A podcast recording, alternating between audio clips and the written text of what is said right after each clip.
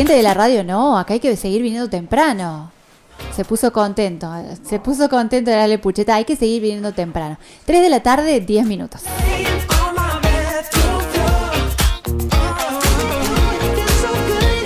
Estamos en contacto, porque venimos hablando de escuelas, estamos en contacto con la inspectora de una zona importante de, las escuelas del Valle de Punilla, eh, Silvina Besone. Su área reúne a 32 escuelas y dos anexos del Valle de Punilla, desde Villa Carlos Paz hasta Cosquín, pasando por todas las localidades intermedias. Y, bueno, queríamos pedirle a Silvina una reflexión sobre este cierre de la primera etapa del año tan particular que nos ha tocado en este 2020. Silvina, buenas tardes, ¿cómo estás? Hola Laura, buenas tardes. Muy buenas tardes para toda la audiencia, donde seguro tenemos docentes, las familias de nuestros alumnos y los pequeños que asisten a clases en las escuelas de la zona 5120, lo que nosotros decimos Punilla Sur. Un placer estar aquí en el aire con ustedes. Bueno, nosotros venimos hablando, es un gusto escucharte y hace días venimos contando eh, los distintos pasos que se van dando. Ayer saludábamos especialmente a la actividad eh, de los docentes que estaban cerrando un ciclo, a los directivos. Eh, sabemos que hoy han seguido trabajando, por ejemplo, con el tema de los actos virtuales, con el tema de organizar la entrega de módulos PyCor, así que no ha terminado la semana para ustedes y mm, sí queríamos pedirte esto, ¿no? Una reflexión de este tiempo tan especial de enseñanza-aprendizaje en el que nos ha tocado a todos eh, cambiar el chip, porque algunos eh, como docentes tuvieron que modificar su manera de enseñar, pero además las familias tuvimos que insertarnos en este campo pedagógico que, que nos era muy ajeno. Sí, en eso tenés razón, más que nada pensando desde varios puntos, ¿no? Eh, la situación que generó desde el imprevisto un shock y un parar. El mismo efecto que te genera a veces una pregunta. Cuando te hacen una pregunta, es como si el tiempo instantáneamente se congelara un ratito, se condensa y vuelve uno a poder empezar a dar una respuesta o una participación a lo que moviliza la pregunta. Eh, la llegada de este COVID y esta pandemia fue exactamente el mismo efecto. De repente era a qué mirar o cómo mirar, qué está pasando, cómo leer esta realidad, porque lógicamente fue de imprevisto, y fue de imprevisto con desconocimiento. ¿Desconocimiento en qué sentido?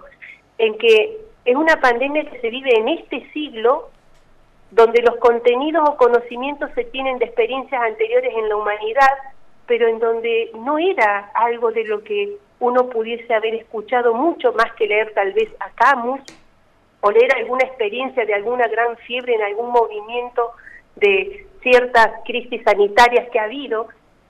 Y la sorpresa era cerrar una escuela cuando nosotros la estábamos abriendo, pero cerrar una escuela física, cerrar una escuela física y abrir otra y había una temporalidad muy corta para poder trabajarlo en el interior de cada uno.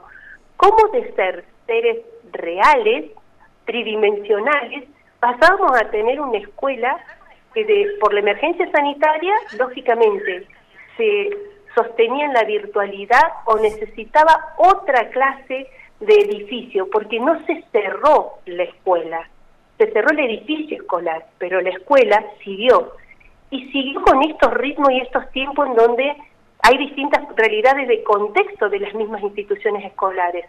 Las escuelas rurales, las escuelas que son eh, con plurigrados, aquellas escuelas donde hay nada más que un personal único, aquellas escuelas en donde no tuvieron todos los docentes designados porque recién, recién empezado el año escolar. Eh, aquellas primeras sonrisas y voces de los niños que vos tenías que tratar de integrar un grupo clase porque había niños que venían de otras provincias, de otros países, eh, darle la bienvenida y una bienvenida que fue muy corta. Pero además la incertidumbre, ¿no? Porque en, en otra situación, en 2009, si no me equivoco, hubo también algún corte de clases, pero, pero bueno, más o menos uno podía pensar eh, o trazar un horizonte. Ahora es como un camino incierto. ¿No? Primero todo el mundo dijo son 15 días y después empezamos a ver que se estiraba eh, y hacia no sabíamos dónde. el, tema era el siguiente, eh, nosotros estamos acostumbrados corporalmente, la vivencia, la experiencia de un maestro es un tiempo y un espacio de escuela, no es un tiempo y espacio en casa para hacer escuela. Tenía que resignificarse mucho el ser docente, reinventarse, pero no por usar nada más que un equipo tecnológico, desde el mundo de lo emocional, desde el saber que vos le hablas a quien puede estar detrás de un teléfono mediante un mensaje, una videollamada, un eh, audio, lo que sea, pero no era lo que era habitual. Estas prácticas estaban en la escuela como un elemento, una herramienta más, una estrategia pedagógica más. Hoy fue el modo de llegar al alumno. No era el modo de llegar al alumno, llegábamos nosotros con nosotros mismos en el vínculo, en la relación, en la pregunta, en el chiste que surgía en la clase, en la duda que volvía a invitar al maestro a una nueva explicación, a vivir eh, lo que discute un par. Los chicos no tienen eso, no han tenido eso. ¿Quién discute con quién? De la misma cosa. ¿Cómo entre ellos podían ponerse a pensar y a dar una respuesta, una hipótesis, eh, un resultado? Y eso no lo tienen. Aprender de la estrategia de pensamiento del otro. Es decir, nosotros estábamos acostumbrados a ser esos docentes. Y las herramientas tecnológicas eran un recurso auxiliar para promover un video, mirar una clase, escuchar un pensador, eh, ver una, un relato de un historiador, eh, no es lo mismo. De repente fue al revés, es como que se dio vuelta la tortilla y uno dice, uy, ¿qué hago con esto de mi propia corporeidad y qué pasa con esto en los niños? Porque en reuniones que he tenido, por ejemplo, con docentes y familias de instituciones escolares, aparecían los niños, lógicamente, estamos con escuela en casa. Y los chicos decían, señor, ¿dónde están mis compañeros? Y había que explicarles que era una reunión más para los grandes que para los pequeños. Y dice, yo quiero una reunión con mis compañeritos. Entonces, es la necesidad de estar con nosotros y no por pantalla. Claro, es la necesidad de tener el encuentro con el otro. Ahí se ve, ahí se ve bien, de, de manera bien palpable toda la riqueza que hay dentro de las, de las escuelas como comunidad que, supera eh, los conocimientos eh, de la currícula propiamente dicha y además cómo, se, cómo se construye ese saber también, ¿no? Esto de que vos decías recién, opina uno de los chicos, le contesta el otro, eh, habla, interactuando con, con la maestra, entre ellos, bueno, aparecen cosas nuevas que no se hubieran ocurrido y las van compartiendo. Yo mm, eh, escuchaba a un profe que, que, hoy les decía a los chicos, eh, cerramos el año, me quedo conforme, que pasen felices vacaciones, estoy conforme pero no estoy feliz porque no los puedo ver, porque estoy acostumbrado a abrazarlos, a recibirlos cuando entran a la escuela.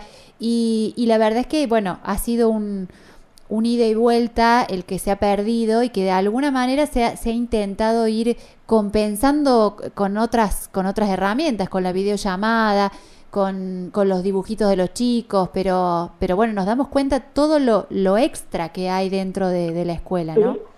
Eh, lo dijiste bien, Laura, eso de lo extra que tiene que ver con el ser humano, ser persona. Eh, cuando uno está dando clases, no es solamente un maestro, es un otro ser humano, es un otro adulto, es un alguien más que es parte de la vida de los niños en la medida en que trabajamos en un año escolar. Con algunos podemos trabajar más años escolares, pero pasamos a ser parte de ellos, de la historia de ellos, de las experiencias educativas de ellos, y ellos al mismo tiempo nos renuevan las nuestras. Cuando nos encontramos con el otro, nos encontramos con nuestras biografías. ¿Saben lo que falta? Por ejemplo, falta el, el aroma, el aroma de decir, acá están los niños, por ejemplo, jugando en una clase de educación física con sus meriendas, eh, acompañándolos a un comedor, eh, sabiendo que acaban de limpiar el piso del aula, que nuestro salón tiene el sol a cierta hora de la mañana, nos está faltando toda una cuestión de una ambientación que solamente la podemos percibir si estamos juntos en un momento y en un tiempo determinado y a través de todos los sentidos. O sea, eso también nos está faltando, porque acordate que esos primeros días era quédate en casa, pero quédate en casa. Y quedarte en casa era salir casi lo indispensable. Y hubo muchas emociones que no se pudieron tramitar. O sea, personas que eh, se fueron de vivir de acá de la localidad, otros que llegaron y la bienvenida es corta, es con un mensaje, es con un audio, es con cómo le va, buenas tardes, y te ponen en contacto con un correo electrónico, un número telefónico, es decir, está faltando la calidez, sí, está faltando reinventarnos en esto de volver a planificar, no la emergencia de un aspecto curricular, encontrar la humanidad. Que eso es parte esencial del aprendizaje. ¿Y hay alguna perspectiva de lo que viene? Porque venimos hablando de todo lo que fue, como una especie de balance, digamos, pero eh, ¿se sabe qué va a pasar? ¿Hay alguna directiva que les hayan dado a los docentes? El protocolo del ministro de Educación de la Nación, del señor Nicolás Trota, eh, fue claro en cuanto a que hubo participación de las 24 jurisdicciones y dentro de eso cada jurisdicción, cada provincia, cada Ministerio de Educación provincial ha de determinar de qué manera eh, se pueden considerar algunas adaptaciones o adecuaciones dentro del marco que indica Nación. Lo que sí nosotros tenemos es eh, ya el ir pensando eh, proponer esos tiempos de reflexión, de análisis, de autoevaluación, que a veces es personal, pero también se hace institucional, con respecto a la socialización de la misma experiencia, que no ha sido igual en todos los establecimientos educativos y con todas las comunidades educativas, pero en donde compartiendo las mismas que hemos tenido, uno puede pensar a reformular qué propuestas pedagógicas, didácticas e institucionales se van a realizar de acá en más y con qué clase de eh, experiencia educativa podemos ofrecer este regreso eh, a clases, ¿no? A la escuela, a la escuela de ladrillo, como decimos. Claro. Porque el receso inclusive nos dice que vamos a volver a vernos. Y el tema va a ser cómo. Y ese cómo tiene que ver con analizar las particularidades de cada institución, y no son únicamente edilicias, sino que también tiene que ver con eh, de acceso supongamos, eh, los niños que tienen que llegar o que llegan por sus propios medios, si yo pienso en una escuela rural, en donde van nada más que con sus propios medios eh, de movilidad, ya sea porque tienen algunos niños de la ruralidad bicicletas, otros llegan a caballo, otros van caminando. No tengo la dificultad de pensar de qué forma pido a un intendente o a un jefe comunal cómo organizo un transporte público. Entonces, en esas escuelas no tenemos el inconveniente del transporte. Probablemente lo que podríamos tener es pensar cómo nos vamos a agrupar a los niños por los espacios físicos, más allá que ya tienen agrupamientos eh, estándar del mismo sistema y que ahora implican tal vez otra forma más de volverlos a agrupar, que tiene que ver con los grupos familiares, eh, una familia que tiene dos o tres niños, eh, se le va a complicar si tiene que mandar a una escuela los niños de un ciclo determinado día, el otro niño en otro ciclo, porque también se está activando el trabajo familiar, el trabajo comunitario, o sea, los otros aspectos de esta realidad eh, social que quedó congelada. Hay que armar todo el rompecabezas y ahí se ve cómo, eh, a ver, digamos, un sistema tan grande tiene que contemplar las, las individualidades al máximo posible. Totalmente, porque pensemos en lo siguiente, ¿no? Eh, son muchos puntos lo que hay que tener en cuenta. Y cuando uno ve una escuela, uno la mira desde lo organizacional, que puede ser a nivel de horarios, quiénes serían los profesores, dónde van a estar los espacios, ¿no? Otra cuestión sería lo pedagógico y didáctico, que es la que es la experticia del docente, la que se ha puesto en juego y con las evidencias que hay en todos los medios de comunicación, eh, sabemos que pedagógicamente la intervención ha estado en forma sostenida sistemática y muy cuidada de parte del trabajo del profesional, del educador. Pero lo que vamos a tener que mirar tal vez en más detalle en la presencialidad es nuevamente esas evidencias en cuanto nos ayudó a tener eh, habilidades, capacidades, aprendizajes y dominios de contenidos en todos los estudiantes, para volver a repensar esa toma de decisión que hace dónde tengo que fortalecer algunas experiencias más que otras, dónde tengo que ofrecer nuevas experiencias, otras situaciones, otros recursos, o sea, para poder eh, dar cuenta de que a todos les hemos dado todas las oportunidades a disposición. Claro. Exacto. Silvina, te agradecemos enormemente este tiempo que te tomaste para compartir con nosotros, porque también de alguna manera era importante para nosotros compartir eh, esto eh, desde una perspectiva más, eh, más emocional, si se quiere, no solo hablando de, los datos, de las cantidades de escuelas, de, de las zonas, sino de cómo se vivió esta primera etapa de cómo, de cómo la han transitado los protagonistas de esta historia. Hemos hablado acá en la radio del tema de los papás, hemos escuchado los hermosos trabajos que hicieron en todas las escuelas con este escuchar lo que tengo para contarte. Y, la verdad es que se ha visto que estaban trabajando. Nuestra idea hoy era decir, bueno, ¿cuál es eh, la impresión después de cuando uno mira hacia atrás y ve todo eso que pasó? Y me parece que hoy era ese día y por eso ha sido tan valiosa tu participación en el programa. Muchísimas gracias por tus palabras, Laura. Era eh, un acto eh, de compromiso que tenía de ponerme en contacto con todos ustedes y la audiencia, porque hemos sabido que las radios como medio de comunicación han acompañado a la tarea docente y a las familias socializando no solo la producción individual o particular de un niño, sino que también la colectiva dentro del ámbito familiar y la colectiva dentro del ámbito comunitario. Nos han servido para seguir sosteniéndonos y saber que estamos a la distancia porque hay algo muy importante que han permitido los medios de comunicación. A pesar de haber ausencia física, había una presencia que la podíamos sostener a través de los medios de comunicación. Y la radio, en donde estás, nos abrió la puerta para decir, no solo compilamos el trabajo de los alumnos, los disfrutamos, sino que también lo compartimos, lo socializamos y estimulamos a que otros niños puedan aprender de lo que otro ha mostrado y lo que otro ha logrado.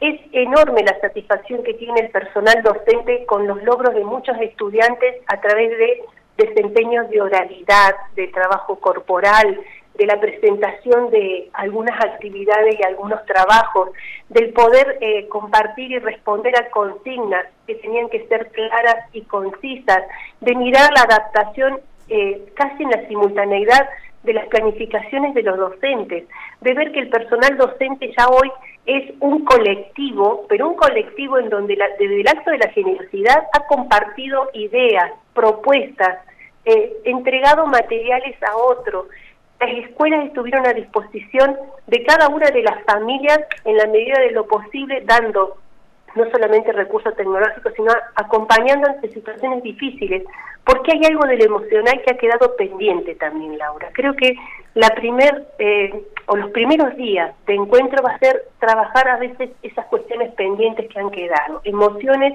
un poco encapsuladas, eh, palabras que no se dijeron, porque tal vez los tiempos de conectividad no daban, algunas sí, otras no. Eh, aprender a tramitar la emoción, pero con una mirada y una presencia, así sea con una distancia social de un metro cincuenta o de dos metros. sí, pero personalmente. sí, pero personalmente, porque considero que ver niños en una escuela, o sea, yo he pasado por las escuelas y ver que de repente había tierra en una entrada y que no estaba eh, suponte la impecabilidad de esa lustrada, esa cera o ese querosén. Eh, volvían a crecer los yuyos como si fuese el receso de un verano, ¿no? Las, las, verdaderas vacaciones de verano. Y uno dice, pero caramba, si acá tendrían que estar las voces de los chicos, si tendría que haber autos dando vueltas, familias acompañando a sus hijos, retirando a otros, eh, lo que hace la vida escolar, que de alguna manera nos organiza en lo social porque hay distintos movimientos. La familia se mueve cuando va a buscar un hijo a la escuela, hace una compra, comparten una compra juntos. Eh, la charla, a ver, se perdió esa charla de decir, mami, no sabe lo que me pasó hoy o no me sabe lo que, lo que aprendí de hoy. Claro, sí. Eh, ha sido... ha sido un cambiar nuestra vida, la de todos, la de los docentes, la de los chicos, la de todas las familias sorpresa de que algo pasaba en la escuela y que tenía que ser una novedad y una noticia que llegara a casa, eso no ha pasado y viceversa. Lo que pasa en casa, señor, mi papá me contó, mi abuelo me ayudó a, eso todavía no ha pasado más que en un breve relato. Y vos viste que la tecnología te dice un material muy pesado, no lo podés subir, no lo podés compartir, entonces por ahí la emoción que querías comunicar la tenías que ir como retaseando, porque me ha pasado cuando elaboraba videos y uno dice, tengo que ser muy concisa en el mensaje para que pueda llegar. Y uno dice, tenemos muchas cosas pendientes de las cuales hay que hablar porque hay emociones que han quedado encapsuladas en cada uno. Y no sé si con una bitácora alcanza. Eh, creo que tenemos que poder enunciar cosas, porque para toda la humanidad es una instancia muy grande de aprendizaje. muy grande de aprendizaje. Muchísimas gracias. Coincidimos con vos y, te agradecemos por este tiempo que nos regalaste para Tardes Únicas. Al contrario, por favor. Muchísimas gracias por este espacio para los niños que disfruten de un hermoso receso escolar y para los docentes, mis más sinceras felicitaciones por la tarea realizada hasta el momento. Que de seguro, si en la instancia de volver a repensarlas, podemos salvar algunos errores que hemos cometido, ningún problema lo hemos de hacer, pero lo que se ha logrado ha sido de maravillas e inédito para todos nosotros. Aprendamos entonces ante esta incertidumbre y dinamismo a seguir sacando lo mejor que tenemos de sí para hacer mejor esta humanidad que somos. Un abrazo muy grande para todos. Antes se decían felices vacaciones. Bueno, para los grandes recesos, pero para los chicos que sea así, unas muy felices vacaciones. Gracias familia, muchísimas gracias familia. Así pasaba por Tardes Únicas Silvina Besona, inspectora de escuelas primarias de Punilla Sur en Tardes Únicas. Con tus hijos en la plaza leyendo un libro al sol, recordando un amor. Siempre habrá algo mejor, siempre otra oportunidad. Pequeñas y emotivas cosas de este invierno las vivís con nosotros. Así es, la tarde de invierno en tu radio.